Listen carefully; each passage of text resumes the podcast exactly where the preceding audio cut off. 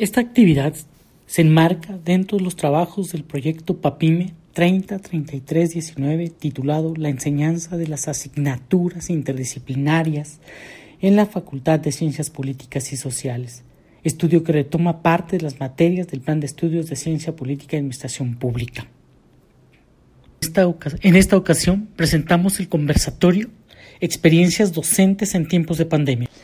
Eh, plantearnos cómo estamos viviendo esta emergencia en el ámbito de la docencia, sobre todo a fortiori o obligados por la dinámica de evitar eh, la distancia que, que implica la docencia física o frente al grupo. Al evitarla, bueno, nos coloca necesariamente en una, en una nueva condición en la cual, por lo menos yo puedo reconocerme neófito en muchos sentidos tecnológicos, a pesar de que estoy expuesto cotidianamente a ellos.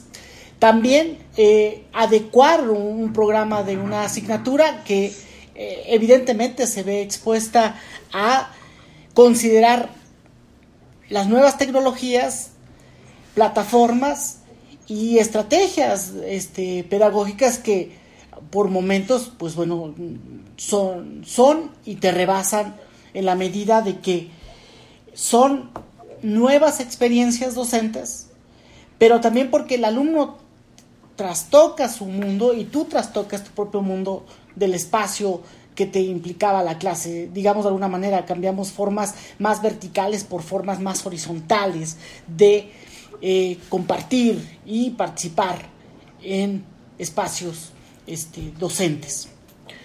Ante ello, eh, este es el primer objetivo de, la sesión. Eh, se les había recomendado, sugerido, que se hiciera un pequeño textito en el cual se tocaran por lo menos tres puntos este, que a mi parecer eh, debía de, marcar unas primeras líneas de, atención y desde luego al ser sugerencias, bueno, estamos libres de, proponernos una dinámica distinta. Lo que sí les pido por favor es, eh, haremos tres intervenciones eh, las cuales serán, cada uno tendremos cinco minutos en una primera intervención, posteriormente haremos una segunda ronda de intervenciones donde tendremos otros cinco minutos y ah, una tercera este, este, ronda que tendrá como cierre de la sesión pues conclusiones, algunas observaciones que crean este, sugerentes sobre lo que este, hemos propuesto como la agenda en torno de las nuevas experiencias eh, que nos, nos implica estos nuevos tiempos o los tiempos que se derivan de la emergencia eh, del coronavirus. Eh, ante ello, este, no sé, ¿les parece bien que iniciemos por orden alfabético o este, le cedemos primero la palabra a la maestra Cabrera y posteriormente ya hacemos la intervención en un segundo momento para el doctor Barraza, eh, para eh, el licenciado Juan Carlos. Eh, ah, perdón, el doctor Maximiliano, después el licenciado, este, el doctor Gutiérrez, doctor Maximiliano, doctor Gutiérrez y después el licenciado Hernández y al final Joel para el doctor este, Joel para que cerremos la primera ronda de, de, esta, de esta actividad. ¿Les parece bien o hacemos otro este otra forma de intervención. Bueno, entonces le pido a la maestra Cabrera que inicie con su intervención. Ok, bueno, em, antes que nada, gracias por, participar en esta idea de conversar, de intercambiar experiencias y expresarnos un poquito también en cuanto a cómo pensamos el futuro de la docencia. Eh, a mí me parece que esta situación donde gracias por darme la palabra, no vaya yo siendo la cuarta mujer que despida, no se vaya. este, a mí me parece que eh, antes que nada debemos de establecer qué es la escuela, qué es la educación, recordarnos que no solo educar es impartir conocimientos, sino nos está poniendo esta situación de pandemia en una situación de ubicación del proceso educativo como un proceso social. Esta, esta idea de, de educación así vista nos hace recordar que somos una comunidad, que somos una comunidad de aprendizaje, pero que también de socialización y que de alguna manera somos un factor, el proceso educativo, de nivel social. Todo me hace eh, ruido en términos de que cuando nosotros estamos en un proceso que se rompe en varios sentidos, debemos actuar de maneras, algunos muy creativamente, otros no tanto, otros están eh, eh, haciendo que dicen que hacen, pero no hacen nada porque, porque a nosotros nos, se nos vino encima un proceso donde nos agarró con una, con una facultad parada, perdón, tomada. En ese sentido, eh, yo creo que hoy día nuestras experiencias docentes apuntan a mirarnos en un proceso educativo, a mirarnos en un proceso de interacción social y a mirarnos en un proceso, digamos, institucional que abre las pautas para reajustar, para proponer y para cambiar cosas. Entonces, yo lo dejo en ese punto, Salvador, en términos muy generales, para después hablar ya de lo que sería la experiencia propia, propiamente docente, que en este vivido y después el futuro, cómo lo veo y qué plantearía yo frente a los retos que nos impone. Bueno, en aras de, lo anterior, este, le agradezco su intervención. Uh, situemos el tema como un problema entonces entre qué es la escuela, la educación, lo que implica propiamente la dinámica de su desarrollo y le cedo la palabra al doctor Barraza para que nos haga su primera intervención. Gracias.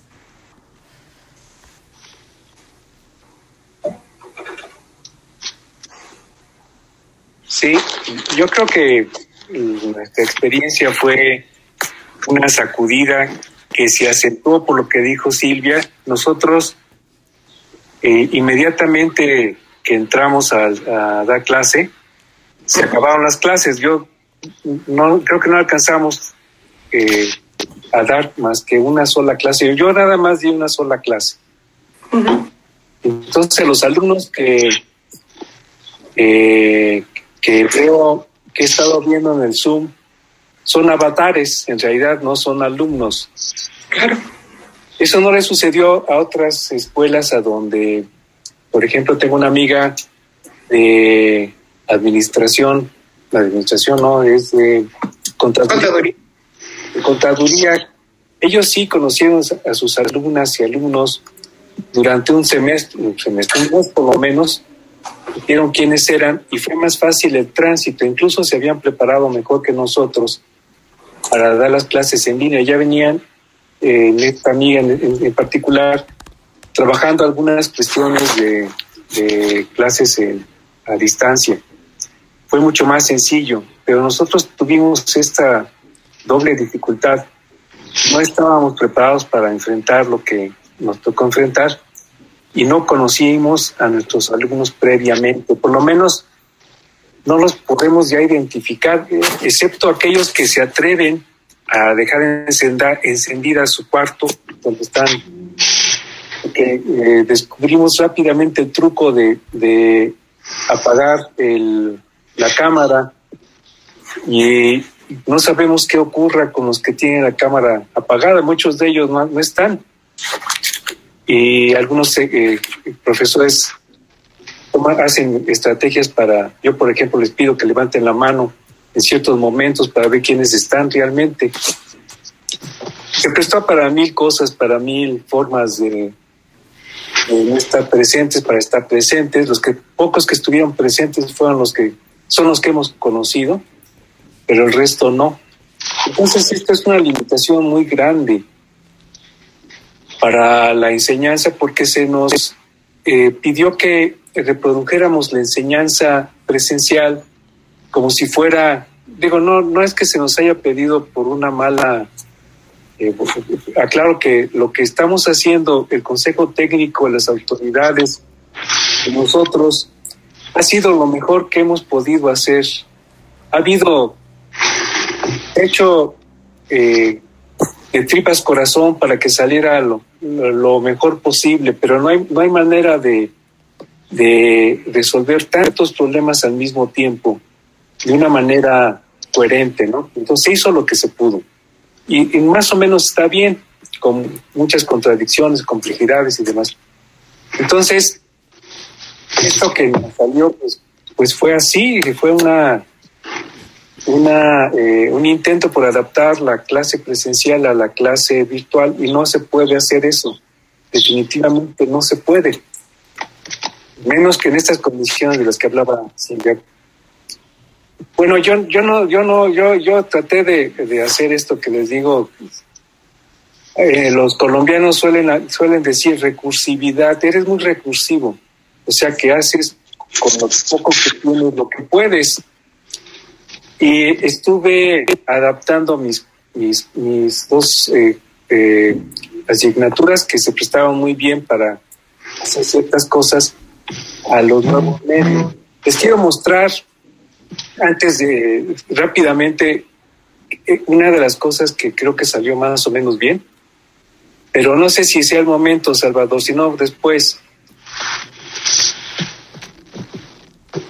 Adelante, Eduardo, tienes tres minutos, dos minutos y medio. Ah, bueno, les voy a mostrar, yo creé una página, una, un Facebook que se llama Profesores Migrantes, porque estamos migrando hacia algo que no sabemos realmente qué es. Estamos construyendo ese futuro como, como eh, decía así, en varios aspectos. Entonces, les voy a mostrar mi página eh, para que eh,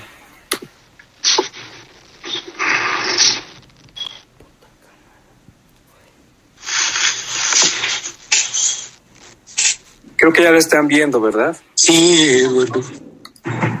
No sé cuál sea de las que acá. A ver, es, eh, es un día de clases en línea 8, perdón.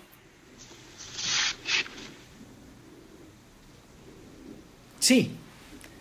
Ah, bueno. Yo les pedí a ellos que hicieran una bitácora para que contaran un día típico de lo que estaban viviendo. Entonces, por ejemplo, este muchacho, por supuesto no aparecen sus nombres, no aparecen más que algunos cuantos datos para evitar que los identificaran sus compañeros o cualquier persona. Y la idea era, era ver qué es lo que, lo, lo que habían vivido.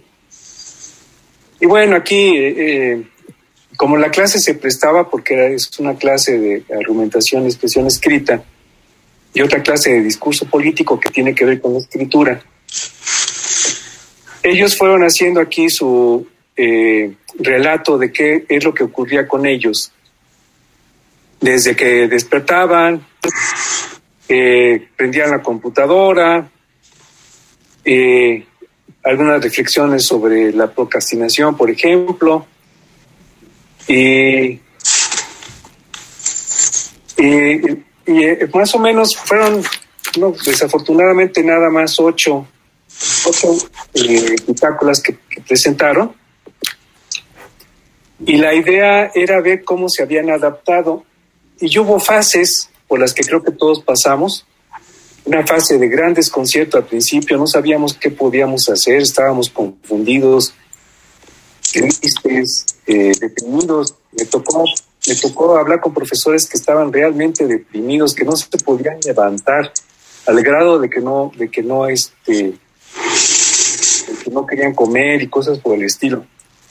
Y luego vino otra fase de adaptación este, este ejercicio fue en la fase de adaptación, ya estábamos, ya estábamos más o menos adaptados a lo que teníamos que hacer. evidentemente hay un sesgo. Los que pudieron hacer este, este, este bitácora fueron aquellos que ya tenían una disciplina y por lo tanto sacaron tiempo para poder hacer la bitácora, que les ayudó a ellos mismos a hacer un orden, a saber que tenían un orden. Los que no tienen esta disciplina nunca contestaron la, nunca hicieron la bitácora. Y bueno, es, eh, esta es una, les quería mostrar la, la, la entrada de la de,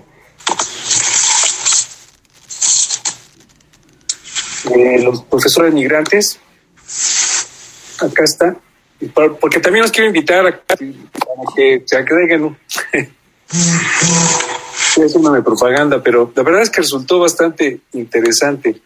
Y bueno, hay de todo aquí, reflexiones de nosotros. Ya no, ya no me encuentro. Permítame. Como ven, está, estamos los... Eh,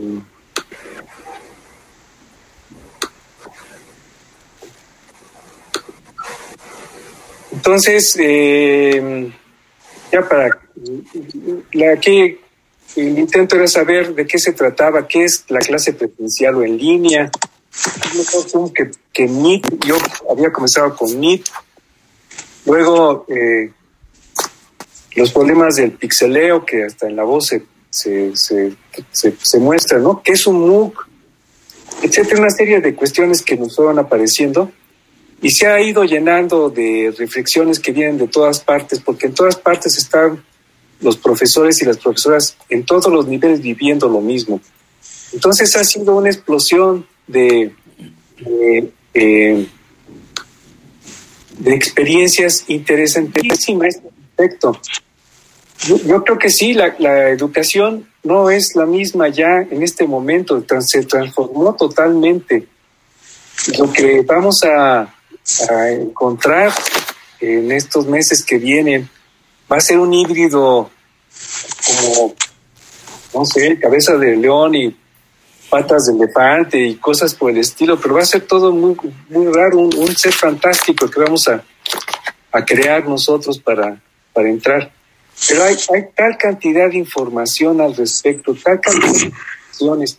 Unas son tremendas, por ejemplo, las universidades privadas en Estados Unidos se han quedado sin, sin dar el producto que estaban ofreciendo, como aquí está sucediendo también. Y se agrega además de que, que los, que los padres, especialmente en nuestros países, ya no tienen dinero para mandar a sus hijos a universidades privadas. Entonces, vamos a tener una oleada de, de, de, alumnos que no podían entrar a las universidades privadas porque y a los que vamos a tener que dar cabida de alguna forma, yo no sé cómo, pero bueno, en fin. Hay una multitud de, asuntos que no sé cómo, cómo ordenar para poderlos discutir y observar. Bueno, muchas gracias. Ese es el rollo. Gracias, Eduardo. Gracias, Eduardo. Eh, pues siguiendo con este orden, eh, digo, creo que hay demasiadas cosas por donde orientar la, la reflexión. Creo que es bastante abundante lo que tú propones, Eduardo, y al mismo tiempo el reto que implica adecuarse a estos nuevos tiempos para ser también, además de, por momentos la docencia se convierte simplemente en, en difundir conocimiento y ahora debes de producir, difundir, pero también ser un hombre netamente tecnológico y creo que esa, esa ruptura te habla pues también con un sin quererlo de, de un momento que, que, habrá que repensar que, qué atributo le debes de dar hablando de perfiles de, de, que debe de tener un docente, pues ahora debes de incrementar este, no tener solamente capacidad para abrir y o prender una computadora, sino también tener los conocimientos en paqueterías que, que faciliten el ejercicio docente en un contexto en el cual, como lo refieres, eh, mucho pensando en, en, la, en, el carácter híbrido de, del nuevo momento que se abre eh, a, a, las clases y en el ámbito del desarrollo de, de, la formación de los estudiantes. Por favor, doctor Maximiliano, si nos hace favor de intervenir. Muchas gracias, Salvador. Bueno, en primer lugar, pues gracias por la invitación y, de verdad es un gusto coincidir con los colegas. Eh, creo que una de las ventajas de estas, plataformas es que pues, nos permiten curiosamente estar un poquito más en. Hay que aprovechar estos espacios. Y pues bueno, yo, yo coincido con, con, lo que han comentado los, los, colegas. A mí me parece que estamos en un momento muy importante porque seguramente veremos un antes y un después respecto a el proceso educativo, eh, teniendo como punto de inflexión la, la pandemia. Me parece que este fenómeno ha mostrado muchas de las eh, capacidades o incapacidades que tenemos en diferentes rubros, es decir, un tema de, salud se convierte también y se replica en temas o en problemas de carácter educativo, de carácter de movilidad, de vivienda, es decir, todo un poco lo que comentábamos incluso antes de la plática, y, y esto nos permite ver cómo los procesos están eh, sumamente interconectados y a veces esas conexiones no las reconocemos de manera clara y me parece que el proceso educativo va a ser uno de los elementos en los que tenemos que poner mayor atención eh, en, lo que está por venir, precisamente porque nos hemos dado cuenta que el modelo al que le hemos apostado pues ya está llegando a un límite. Me parece que justo el, tema de la pandemia eh, ha acelerado problemas que o bien no habíamos reconocido de manera tan abierta o que incluso no resistíamos a reconocer, pero nos, hoy nos damos cuenta que ya están ahí y que es importante enfrentarlos, como es justamente esta idea de la teleeducación o de la educación a, distancia, en la que efectivamente se ha avanzado mucho. La maestra Cabrera pues ha hecho mucho en este ámbito en, la facultad, eh, pero me parece que es importante el repensar el paradigma de esta educación. ahorita pareciera que nos hemos convertido más bien en una especie de, más que de profesores o de docentes, como una especie de orientadores, de, animadores, incluso hasta de psicólogos con los alumnos, que, desde luego es una función que tendremos que, asumir y que tiene que ver justamente con esas nuevas condiciones a, las que nos estamos eh, enfrentando. Y también aquí me parece que hay una, una paradoja bien interesante en el sentido de que una primera reacción respecto a los cambios en el modelo educativo es apostarle en efecto a la tecnología y tenemos la gran ventaja de que eh, la posibilidad de acceder a Internet nos permite eh, justamente poder ingresar y conocer información muy diversa y muy amplia. Nunca en la historia hemos tenido tanta información a nuestra disposición, pero me parece que justo la paradoja está en que siento que tenemos cierta resistencia en entrarle a esa información y aquí les comento incluso mi propia experiencia personal. Eh, seguramente a ustedes les ha pasado, nos han bombardeado con tutoriales, nos han bombardeado con guías metodológicas sobre cómo entrar a las plataformas, cuáles son sus, eh, las herramientas, cómo las puede uno utilizar, y de repente se ve uno tan abrumado con tanta información y dice, o me, pongo a leer el tutorial, o me pongo a preparar la clase, o me pongo a dar la clase, es decir, hay un montón de frentes que hay que estar este, revisando, y a mí en particular, y aquí, y aquí me pongo un poco incluso hasta el lado de los alumnos, eh, todavía tengo cierta resistencia a este aprendizaje en línea. Me cuesta mucho trabajo eh, sentarme a revisar con detalle esos, tutoriales. Esta idea del autoaprendizaje sigue siendo un reto importante a, todavía a, reconocer y a atender. Y justo por ese sentido lo, veo como una paradoja, tener por un lado tanta información disponible, muchos recursos eh, que podemos utilizar y por otro lado eh, la disposición o incluso las capacidades para poder utilizarlos. A mí me parece en este, en este sentido muy importante eh, aprovechar esta coyuntura justamente para reconocer qué es lo que se ha hecho bien, qué es lo que todavía tiene que mejorarse en términos de, política educativa, pero también me parece que quizá no estamos haciéndolo eh, de manera tan sistemática. Es decir, me parece, por ejemplo, que ciertas instituciones ya tendrían que estar pensando en este nuevo modelo, tendrían que estar convocando ya a expertos para definir cómo se tendría que, que repensar ese nuevo modelo, porque esto no va a cambiar, o sea, se va a acabar la pandemia, pero eh, bueno, esperemos que en algún punto se, se, controle o se termine, pero en realidad ya estamos, insisto, frente a una nueva situación.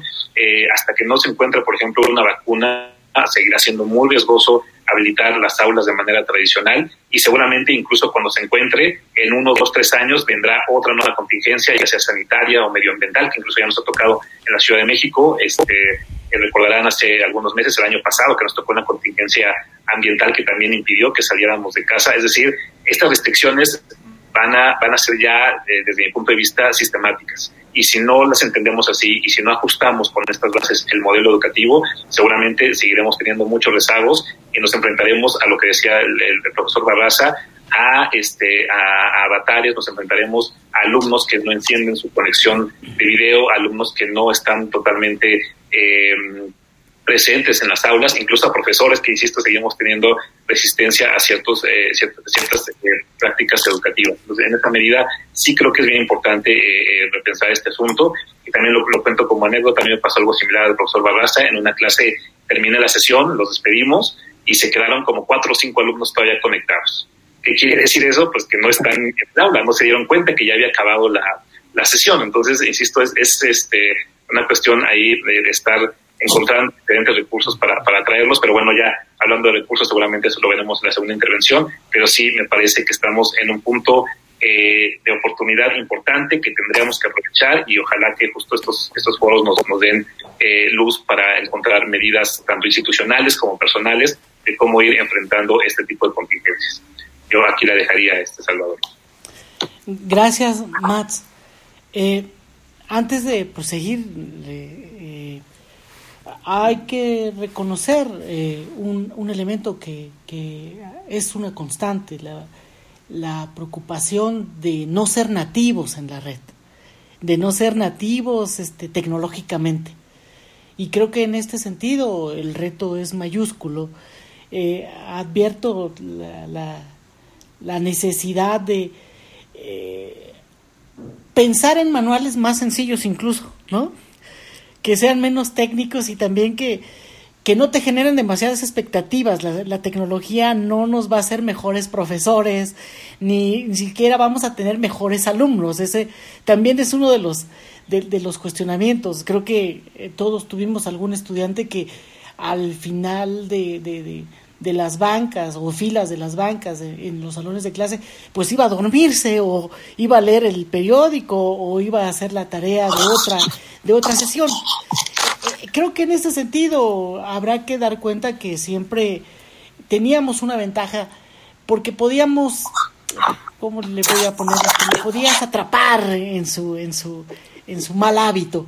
Pero hoy en día me parece altamente complicado en, encontrar el mecanismo que nos genere esta posibilidad, sobre todo pensando que también está cambiando, como tú lo señalabas. Quizá eh, el paradigma del profesor eh, frente a la clase se va a convertir en un facilitador y como facilitador no sé si tienes la, la posibilidad primero y luego la capacidad de eh, caer, caer en el vicio y, tratar de moldear ese comportamiento del estudiante. Quizá también habrá un momento previo que podamos advertir del mismo. ¿no? ¿Qué, ¿Qué, es este profesor facilitador? Este, y como facilitador, ¿cuáles son los límites o contingencias que enfrentas? ¿no? Pero bueno, eh, es algo que, que, dejo por ahí. Eh, eh, le cedo la palabra al doctor Gutiérrez, este, a quien le pido este, su intervención. Gracias. Muchísimas gracias. ¿Me escuchan ahí? Sí. Sí, gracias. Oigan, pues qué gusto primero, antes que nada, saludarles, verles con, verles con bien. Este, en esta, en esta tarde del día ochenta y tantos de, de, de, esta situación. Este, yo quiero empezar a decirles que preparé un, una presentación justo porque, y viene con mucha colación, porque una de las respuestas que he tenido que enfrentarme es a mis propias habilidades y a mis, propias, y a mis propios condicionamientos. Y una de las cosas que, que he podido visualizar es que estas nuevas dinámicas requieren de otro tipo de ejercicios, no solamente pedagógicos y metodológicos, sino también en términos de construcción discursiva. Y para mí ha sido muy importante tratar de encontrar o encontrar medios que me permitan ser lo más puntual posible, justo por procesos cognitivos a los que voy a, voy a tratar de hacer referencia. Entonces déjenme ver si aquí entiendo cómo presentar. Pantalla. Sí. Ahí está, ¿no? Experiencia docente en tiempos de pandemia. Eh, les quiero comenzar diciendo que esto que les voy a platicar es parte de un resu es resultado de un proceso de reflexión al mismo tiempo como, eh, que he tenido con distintos colegas, así como ahora lo estoy teniendo eh, con ustedes, eh, porque somos muchos los que estamos involucrados en esta, en esta reflexión de hacia dónde vamos y qué es lo que tenemos. Esto es parte de una reflexión de, eh, que tuve en una plática con el doctor Lenin Martínez, un profesor de comunicación de acá del Estado de México, doctor en, comunicación allá por, por, por, nuestra facultad. Un seminario, Vivir el confinamiento, Internet como herramienta promovido por algunos amigos de por acá. Una conocida allá en, en la doctora Rosario Rogel, experta en tecnologías y en, en redes digitales.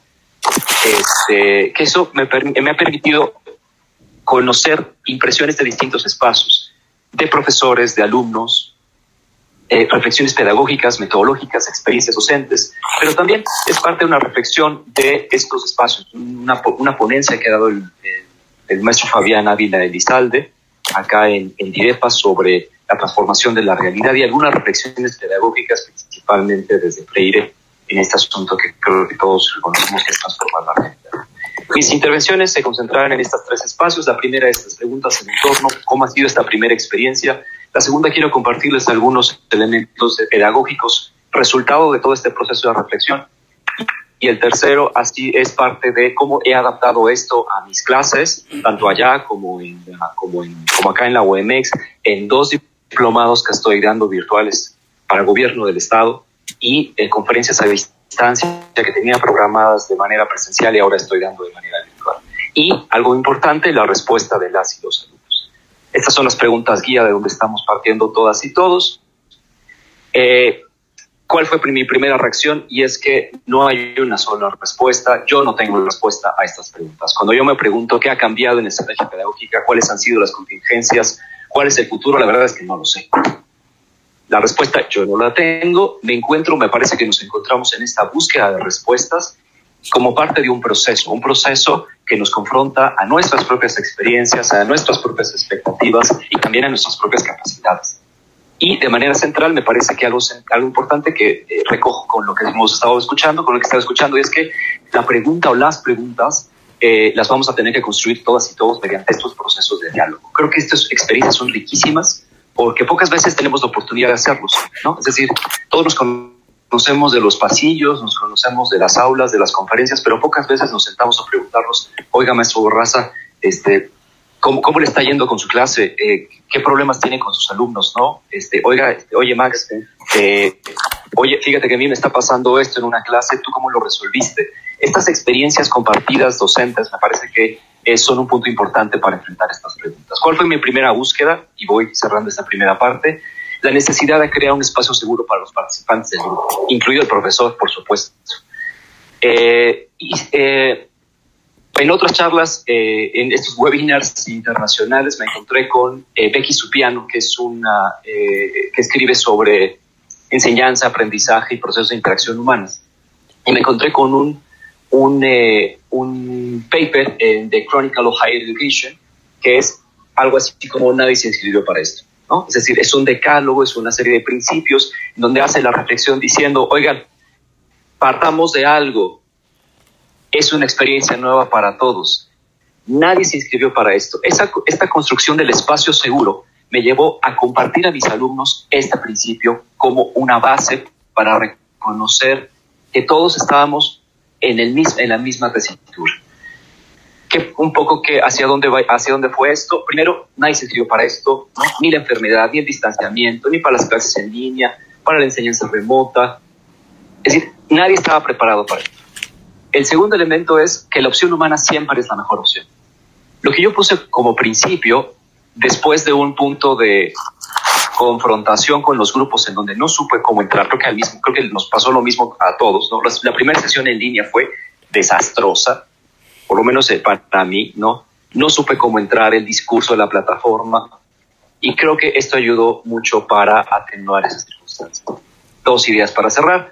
Se va a priorizar apoyarnos unos a otros, vamos a priorizar situaciones simples que hagan sentido a la mayoría, vamos a priorizar recursos y comunicación, no podemos hacer lo mismo que en línea, necesitamos ajuste de expectativas, fomentaremos un desarrollo intelectual a partir de una conexión social, de condiciones personales y una discusión accesible y sincrónica, opcional para aprender juntas y combatir el aislamiento. Esto me ayudó a romper la brecha, a romper el hielo ¿no? de, la, eh, de la pantalla, asumiendo algo muy básico. a donde dejo este discurso en esta primera parte. Habrá que permanecer flexibles y abiertos al ajuste de acuerdo con las situaciones. Nadie sabíamos el rumbo que va a tomar y todos necesitábamos apoyo y comprensión en este momento. ¿Qué detonó? Una reflexión sobre el contexto, sobre dónde veníamos, cómo conectar con las y los alumnos, ¿no? Es decir, cierro aquí, creo que damos por sentada la relación con los alumnos y creo que lo primero que yo vi es que queremos reconocerla en la posición desde el aula, pero que al cambiar esto nos dimos cuenta que la posición es muy endeble y por lo tanto había que llevarlo a, otros niveles, a otros niveles de pregunta. Por ejemplo, cómo adaptarnos a estas nuevas circunstancias. Decía la, decía la maestra Carrera, de dónde veníamos en la escuela, de estos problemas, y hacia dónde, hacia dónde vamos, y aquí lo dejo ahora sí, en donde todos somos vulnerables. Vivimos incertidumbre, no hay por qué ocultarlo, el, el profesor también es un ser humano, y esto establece un punto de inflexión. El punto de inflexión central es que nuestra educación, decía el doctor Maximiliano, tradicionalmente había sido histórica e históricamente racional en una distinción basada entre que nosotros sabemos todo y ellos no, cosa que no es cierto y menos ahora, y que entonces hay que construir conocimiento a partir de la incertidumbre. Construcción de alternativas, de nuevos diálogos y un conocimiento situado en el yo a nivel pedagógico y metodológico. Gracias. Acá dejo la primera, el primer rollo. Gracias, Mauricio. Creo que... Muy bien, muy bien. Me, me dejas como muchas muchas preguntas, pero quizá una que ya Eduardo en algún momento me platicaba y bueno, la, la maestra Cabrera es partícipe de, de, esto, por eso se hace este seminario y esta actividad. La falta de comunidad, ¿no? Creo que nos falta hacer comunidad y creo que en ese sentido es muy preocupante advertir que son esfuerzos individuales, más no institucionales. Y, creo que por ahí te podríamos abrevar. La otra es el tipo de alumno que, insistiría, que, tenemos enfrente, también nos obliga a mirarlo eh, en una dimensión. Venimos con un estudiante que no leía, con un estudiante que tiene una expectativa más allá del aula. Eh, en ese sentido, creo que devolver al alumno a nuestro espacio nos obligaría también a dar cuenta que es un reto ser seductor, voy a llamarlo así, ante un estudiante que en la red la ha visto como el espacio eh, lúdico, el espacio de aprendizaje, el espacio eh, donde al final del camino, quiero cerrar la idea, el profesor viene a competir.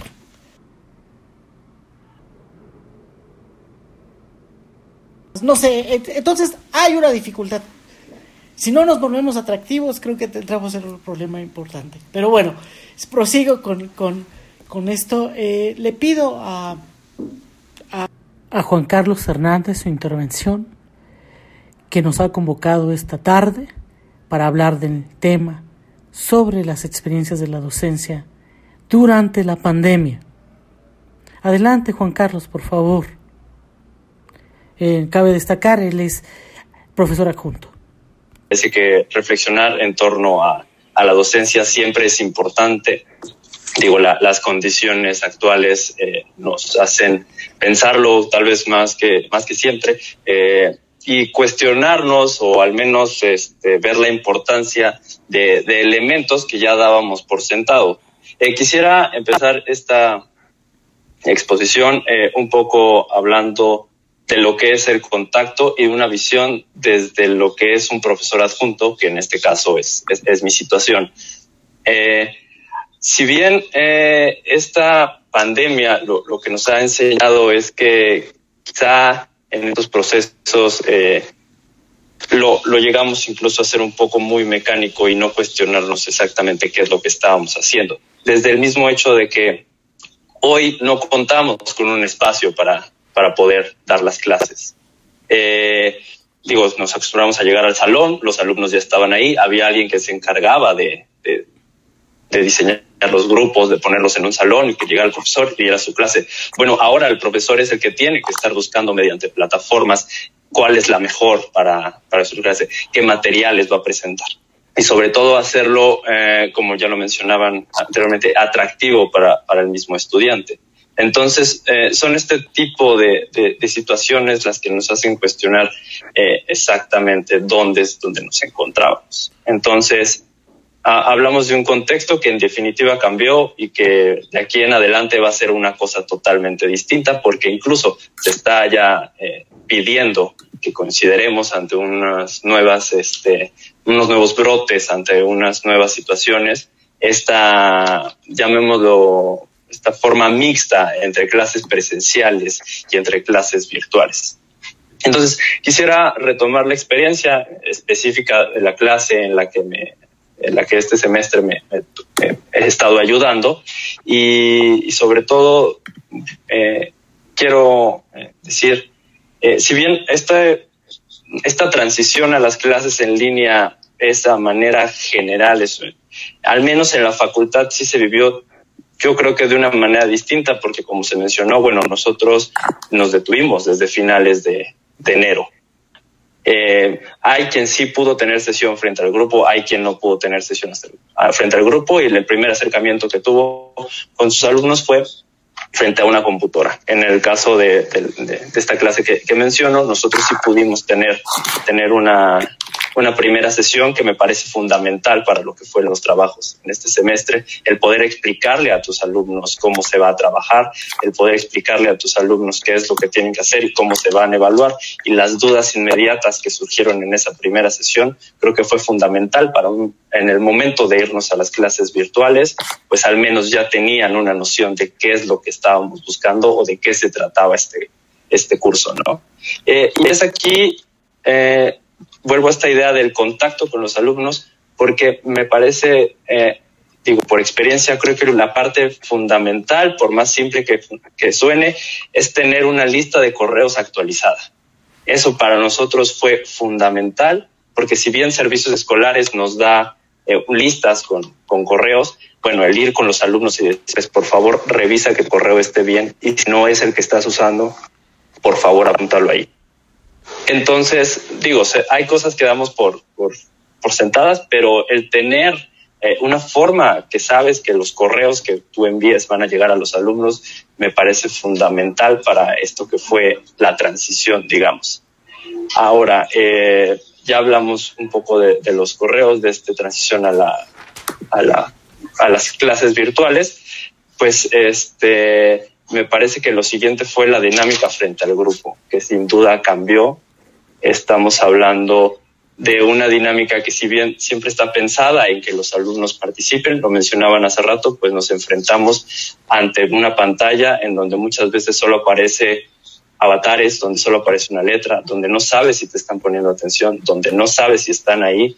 Entonces, quizá eh, por más que intentes tú eh, hacer partícipe a, los alumnos, pues bueno, estamos en un contexto de total inestabilidad. Digo, no conocemos la situación de los alumnos y nos pasó durante eh, estas clases. Damos por sentado muchas cosas, pero no sabemos siquiera si estos alumnos eh, están residiendo aquí en la ciudad, se tuvieron que mover, tienen acceso o no tienen acceso a, a una computadora, a una conexión estable de Internet. Entonces, son esas cuestiones tan básicas que, se dan por hecho que al final la ciencia cierta no sabemos ni cuáles son las condiciones de estos alumnos. Y, aquí como profesor adjunto me parece que eh, si bien existe eh, esta figura del profesor, me parece que es fundamental siempre algún tipo de intermediario.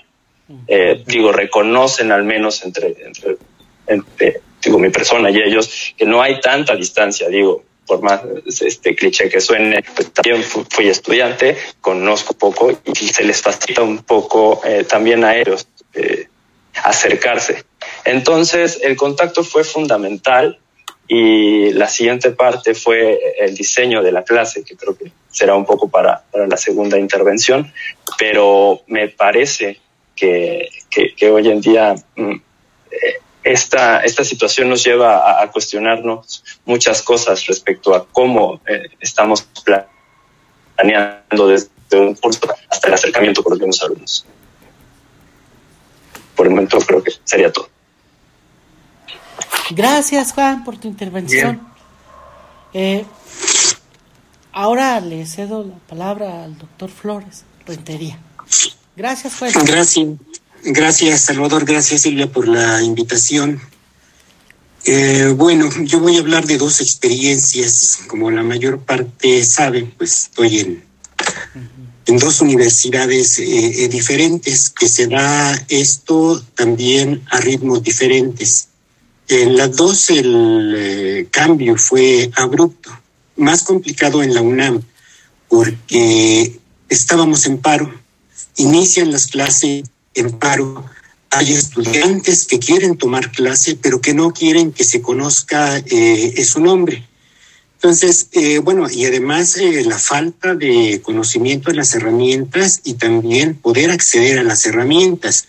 O sea, muchas herramientas que ofrece la UNAM yo las desconocía eh, y desconocía también eh, que podía tener eh, acceso, como es el correo de la facultad, que no sé de cuándo está integrado con, con, Google.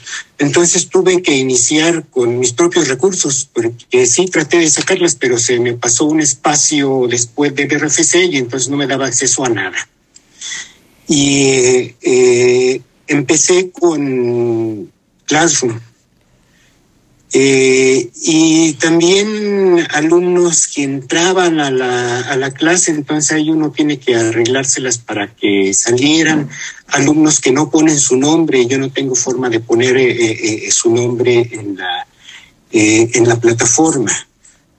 no utilicé videoconferencias en la, en la facultad. Eh, esto me permitió este, pues, pensar que era el futuro de la UAM. Entonces ahí ya este, pues, empezar eh, a reflexionar justo sobre la estrategia que tendría que, que, seguirse. Y respecto a la estrategia, bueno, pues fue muy sencillo, ¿no? Pensar que en este caso los alumnos tenían que desarrollar ciertas habilidades autodidácticas y que desde ahí tendría que ser pensado el, el eh, el, el, curso. Así lo fui pensando en la, en la UNAM. Tuve que cambiar toda la parte de la bibliografía, no toda, porque no toda la tengo en, PDF, entonces hubo que buscar qué textos tenía en PDF de cursos similares para estructurar el programa con estos nuevos textos, porque ellos tampoco tienen acceso a la, a la, biblioteca más o menos funcionó bien con ciertos este, problemas en la UNAM. Tuve que dar de baja algunos, exigirles que pusieran su nombre, porque si no yo no tengo forma de, de, de identificarlo. Los di de baja en la plataforma hasta que pusieron, eh, hasta que pusieron su nombre. Y por esas razones decidí no utilizar eh, una plataforma de videoconferencias pero sí ir eh, incursionando en ciertas plataformas, meterme algunos cursos, uno en la UAM, que es la plataforma Envía, y ver qué ofrece. Entonces, a partir de lo que ofrece Envía, que son foros, que son chat, que son cuestionarios, etcétera, entonces ahí pensar en una, en una nueva estrategia. Y la UAM ha sido, ha sido diferente. Eh, la primera experiencia es que teníamos, no habíamos terminado el curso, teníamos que iniciar con un extraordinario, y el extraordinario tenía que ser en línea. Y igual nos dijeron, háganle como puedan. Ya para entonces conocí algo en vía, lo hice a través de, de, de, de envía. Igualmente en la UAM hay que buscar todos los textos en PDFs para poder eh, eh, proporcionarlos pero aquí ya cambia eh, la cosa porque ya les pongo foros, les pongo chats entre ellos, les pongo eh, cuestionarios y aquí sí puedo introducir la videoconferencia. Un poco menos de cuatro clases a la semana, doy tres días únicamente con el mismo grupo porque son 12 horas a la semana cada, cada grupo, son de tres horas, las doy de, de hora y media.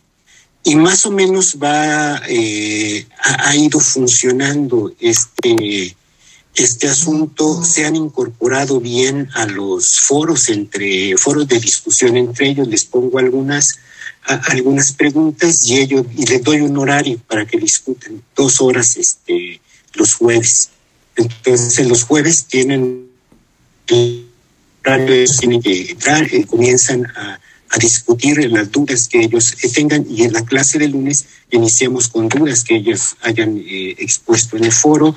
chats. Eh, la otra utilizo, bueno, en la UAM ya utilizo tres plataformas, es Envía, Classroom y Meet. Y, la ventaja de, Classroom es que permite hacer anotaciones en los trabajos que ellos, eh, que ellos entregan. En la UNAM, básicamente la comunicación es por escrito. Si igualmente en particular, que es más limitado que el que ofrece eh, la cuenta eh, institucional, lleva muchísimo más tiempo porque hay que estar escribiendo, hay que estarles corrigiendo eh, los trabajos, pero creo que más o menos ha funcionado tanto en la UNAM como en la UAM. Me gusta introducir de vez en cuando algunas videoconferencias. Me hubiera gustado hacerlo en la, en la UNAM, pero no tenía ni la herramienta ni era el momento oportuno, porque había muchos temores también de parte de los estudiantes de que se les balconeara y que ellos están tomando clases. De 43 alumnos se inscribieron, de 40 alumnos se inscribieron 33 y básicamente estamos funcionando con 25.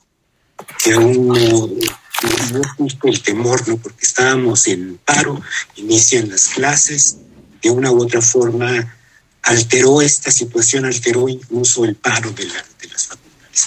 Y esto sería todo en esta primera parte, Salvador. Muchas gracias. Muchas gracias, Joel. Eh, pues para acelerar un poco el tiempo, se le pido a la maestra Cabrera nuevamente tome la palabra.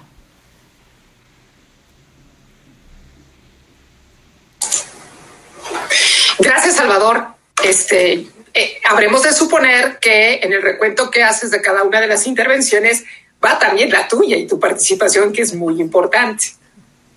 A mí me gustaría eh, hablar de mi experiencia directa para los alumnos de educación a distancia, porque en este semestre yo no tenía un curso eh, presencial. Em, me parece que los estudiantes de educación a distancia de la propia facultad ah, sufrieron las experiencias negativas del confinamiento por varios sentidos. En general, muchos de los estudiantes se quedaron sin, acceso a equipos de cómputo porque lo tenían en la oficina. Otros se quedaron sin conexión a red porque también la tenían en la oficina. Otra cuestión que me parece importante es la distribución del tiempo que el estudiante otorga a cada una de las actividades que realiza durante el día.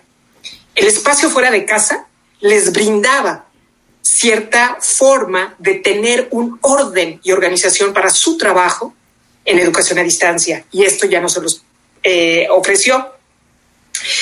Con esto les quiero decir que la respuesta a las clases de educación a distancia en mis dos cursos fue bajando abismalmente.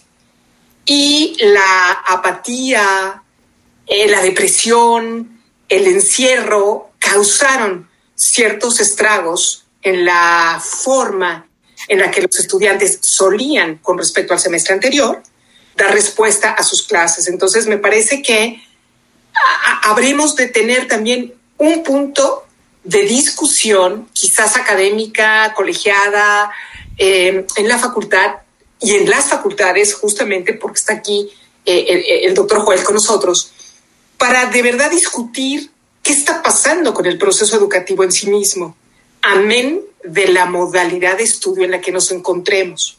Entonces, yo lo dejo en la mesa.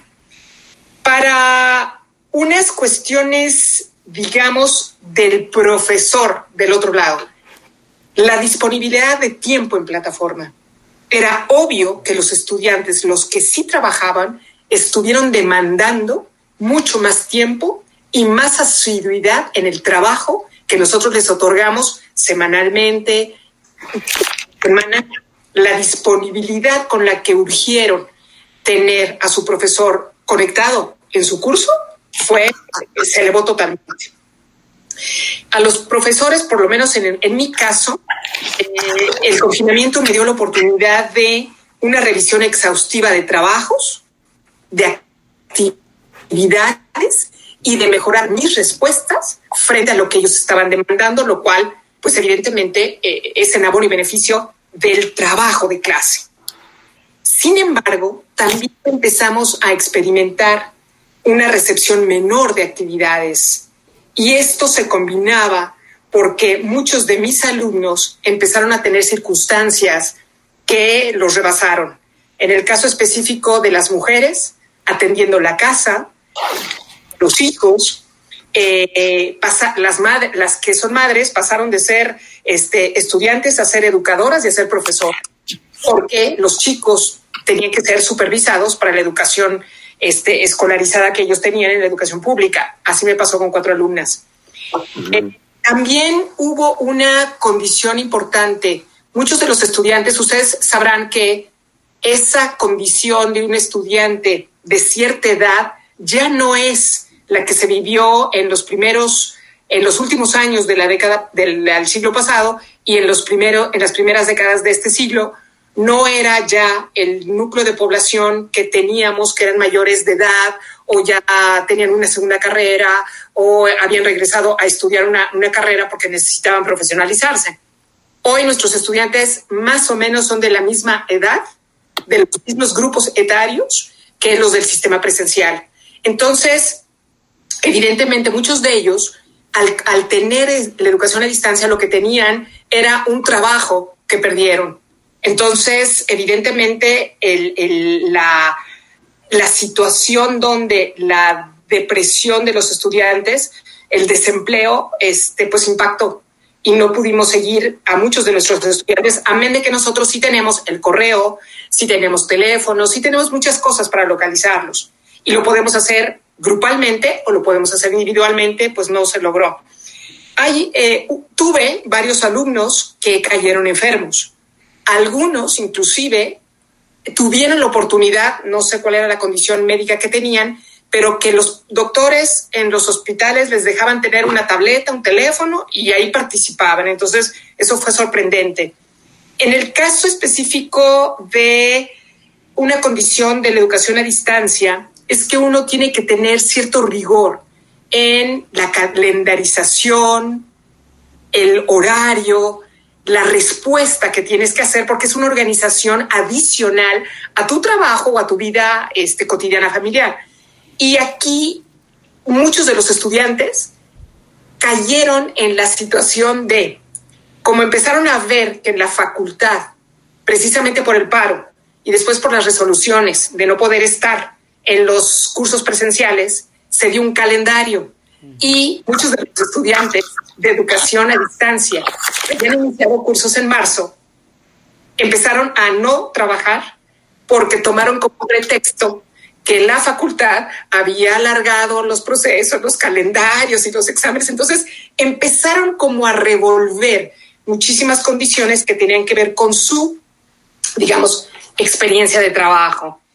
En ese sentido, yo creo que quienes estuvimos más en la propuesta de educación a distancia no nos pasó tanto como lo que hizo, por ejemplo, el doctor Barraza, de tener que crear algún tipo de experiencia virtual para podernos conectar con los alumnos. En nuestro caso ya teníamos una plataforma, pero lo que sí pasó es si nosotros, lo, conocí de varios profesores de educación a distancia junto conmigo, propusimos eh, algo que no teníamos previsto, que eran los encuentros vía Zoom.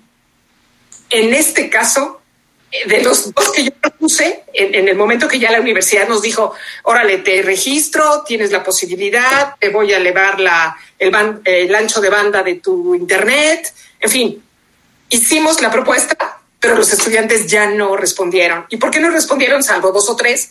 Porque no venía dentro del programa de trabajo que inicialmente se les había propuesto. Entonces, yo creo que la, el análisis, la discusión que corra en paralelo para la educación presencial, la abierta y la de distancia, tendremos que tejer una muy buena red para que haya correas de transmisión con el profesorado de un sistema, con el profesorado de la otra modalidad, porque sí creo, y eso lo voy a dejar apuntado para la próxima intervención, sí vamos a necesitar hacer estrategias donde no hagamos general toda la educación virtual, a distancia y vía tecnología, porque hay alumnos que no pueden, que no tienen esa pericia y yo sí creo que en términos de seguir pugnando por una educación que distribuye equitativamente, que no pugne por una desigualdad social, ojo, tenemos que ser como cuidadosos de no comprar esta idea de ahora todo va a ser virtual y ahora todo va a ser a distancia. No, hay que pugnar por tener los dos, digamos, espacios educativos y quizás mirar cuáles serían las formas para que una y otro tuvieran las mismas posibilidades del éxito y de que arropáramos a los estudiantes y que nos formáramos como docentes para tratar ambos, este, digamos, lógicas del proceso educativo que se nos avecina. Yo lo dejaría ahí. Gracias, Salvador. Gracias, maestra. Eh, bueno, yo eh, le pido al doctor Barraza este, su segunda intervención.